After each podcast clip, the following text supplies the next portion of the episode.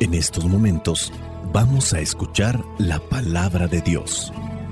Dispón tu corazón para que el mensaje llegue hasta lo más profundo de tu ser.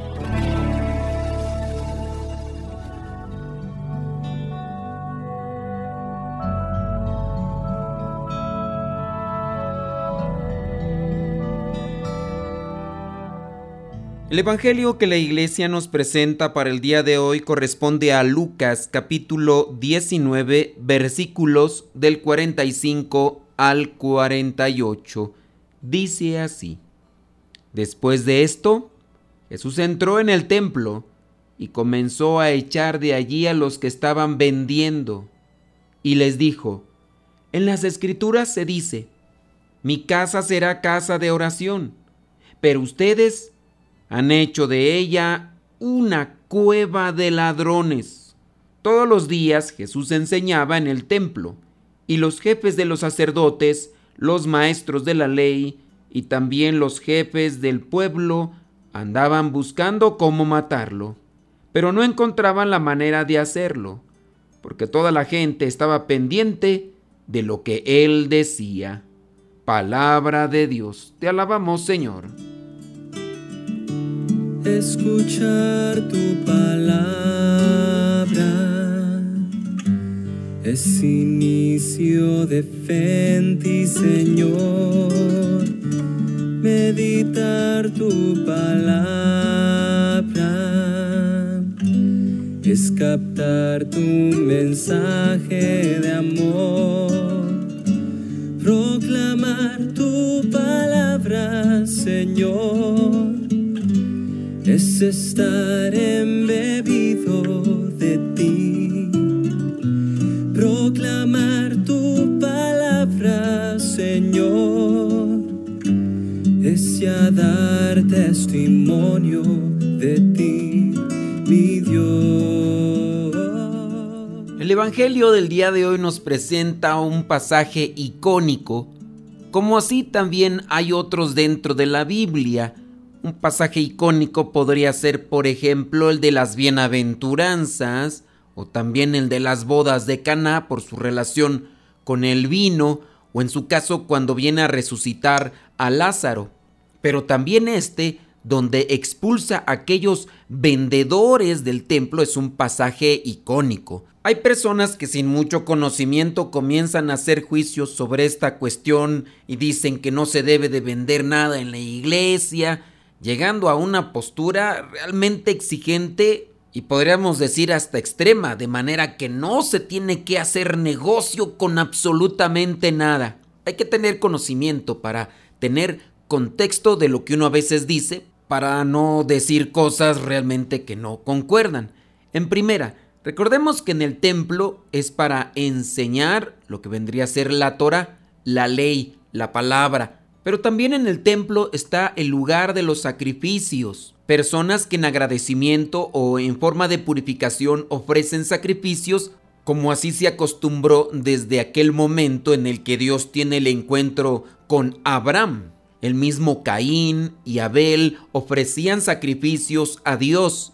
De hecho, por eso fue que Caín le agarró envidia a su hermano Abel y por eso lo mató. Y de ahí para allá todos los demás también estarán haciendo sus sacrificios. Cuando nació Jesús, José y María también tuvieron que presentar un sacrificio en el templo. Esto para alcanzar una purificación que se buscaba dentro del contexto y la forma de mirar la religión de los judíos. El templo de Jerusalén, así también como las sinagogas, o también en el caso nuestros templos tienen una estructura, tienen divisiones y en cada sector se pueden realizar cierto tipo de acciones. El problema es cuando no respetamos las áreas que se han seleccionado o que se han preparado para las actividades correspondientes. En la actualidad en nuestros templos tenemos los atrios, estos lugares amplios a la entrada de lo que vendría a ser el templo, para que la gente se congregue, platique, para que puedan descansar, o en algunos momentos incluso para realizar cierto tipo de actividades comunitarias. Y por qué no, también se pueden ofrecer cierto tipo de productos que traen un beneficio económico para ciertas actividades dentro de la iglesia. También el templo estaba incluso dividido. Las sinagogas tenían sus divisiones. Y antes habíamos mencionado que incluso las sinagogas tenían una división porque no se permitía a las mujeres entrar en las sinagogas, pero sí se les permitía estar en una área que estaba dividida por una reja. De ahí no tenían que pasar, ahí ellas podían quedarse y escuchar la explicación que se daba a la Torah, es decir, a la palabra de Dios o a la ley de los judíos, como también así se le conoce, o Pentateuco. Y sin duda también estaba un lugar designado para poder ofrecer lo que son aquellos animales que pueden darse en sacrificio como acción de gracias como una forma de purificación. Pero aquí las cosas se han desbordado. Veamos cómo comienza el Evangelio del día de hoy. Ya antes habíamos visto que Jesús está llegando a Jerusalén, la mira desde lejos, y llora por ella porque hablando de la gente o de los que están al frente del pueblo de Jerusalén son necios, no han reconocido las palabras del Salvador que se ha hecho presente, se mantienen en una postura terca y obstinada. Y es ahora cuando vamos a entender por qué en ocasiones nosotros nos cerramos a la verdad o en su caso nos podemos cerrar a Dios. Cuando hay una obstinación, un vicio, una obsesión por las cosas materiales, podemos estarle dando la espalda a Dios, podemos estarle dando la espalda a la familia, podemos también estarle dando la espalda a los valores, a los principios y a las virtudes. Antes se decía que los tres enemigos del hombre eran mundo, demonio y carne. El demonio como tal obviamente se manifiesta en muchas cosas. Se decía que la carne por una cuestión de la concupiscencia, siempre la sexualidad presente, y el mundo, el mundo que todo lo envuelve. Dice pues en el versículo 45 del Evangelio del día de hoy que Jesús entró en el templo, entró al templo y encontró lo que no debía de estar en el templo, dentro. ¿A quién encontró ahí? Aquellos que estaban vendiendo cosas animales, aquellos que estaban haciendo el cambio de monedas, porque muchos extranjeros llegaban de otros lugares y traían otro tipo de monedas, entonces hacían el cambio para después comprar los animales. Pero todo esto se está haciendo dentro del templo. Jesús se molesta, se enoja y comenzó a echar de allí a los que estaban vendiendo. Jesús también comenzó a decirles, mi casa será casa de oración, pero ustedes han hecho de ella una cueva de ladrones. ¿Quién dejó entrar a estos vendedores al templo? Pues los que estaban encargados del templo, aquellos mismos que se dedicaban a observar y andar buscando a Jesús para señalarle, para criticarle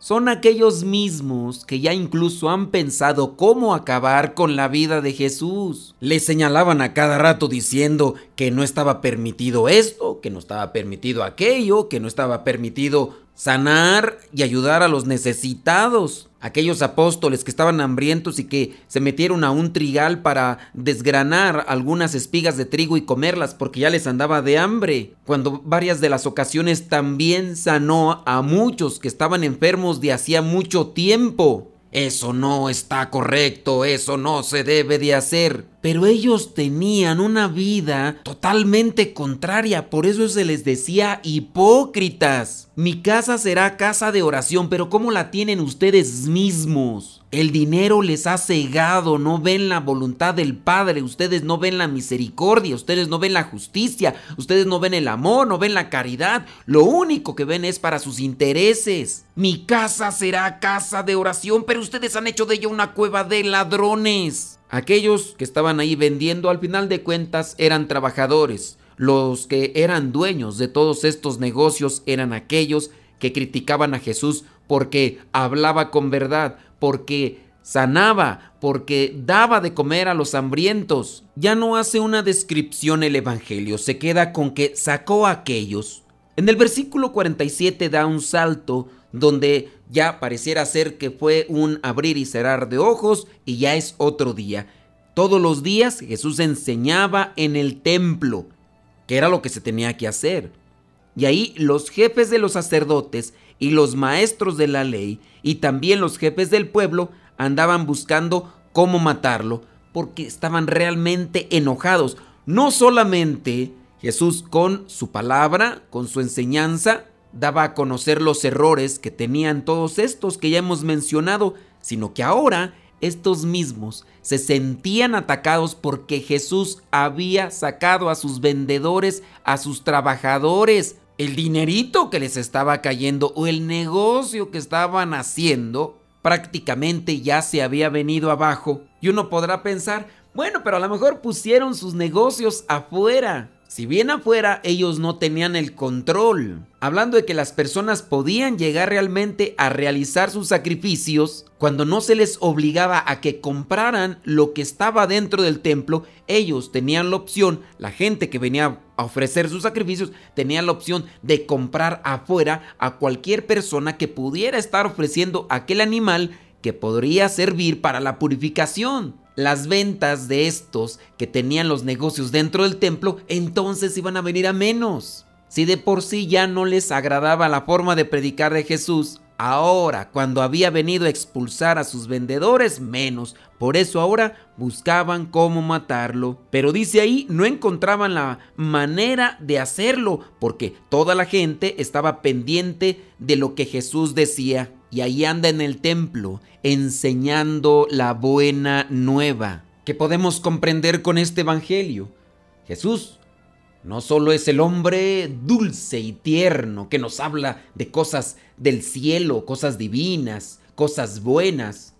Jesús es también el profeta valiente que denuncia la falsedad, que reacciona ante el abuso, que se enfrenta a aquellos poderosos que están estafando a la gente. En nuestra vida, en cada uno de nosotros, se han de combinar dos dimensiones de la vida de Jesús y de los profetas. Plantar el amor y arrancar el pecado. Esa es la vida, o esa debe de ser la vida del profeta. Debe estar también el anuncio de la solidaridad y la denuncia del egoísmo. Tenemos que buscar consolar corazones desgarrados, por las injusticias, por el abuso de aquellos que están alejados, distanciados de Dios y que tienen su corazón lleno de ambición.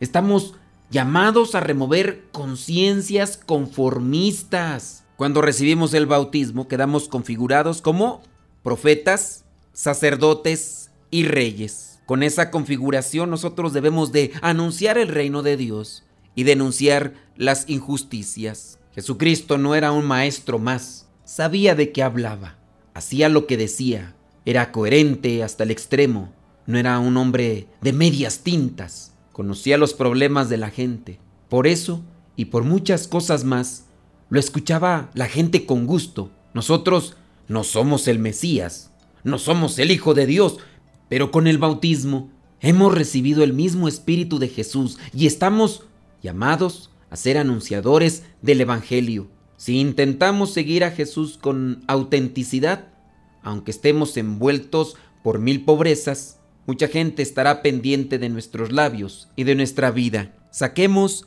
a los vendedores de falacias, de mentiras, de nuestras vidas, de nuestras mentes. A veces esos son los engañadores más peligrosos y agresivos. La bendición de Dios Todopoderoso, Padre, Hijo y Espíritu Santo descienda sobre cada uno de ustedes y les acompañe siempre. Vayamos a vivir la palabra. Lámpara es tu palabra para mis pasos, luz en mi sendero. Lámpara es tu palabra para mis pasos, luz en mi sendero palabra es la luz. Luz, tu palabra es la luz. Yo guardaré tus justos mandamientos. Señor, dame vida según tu promesa.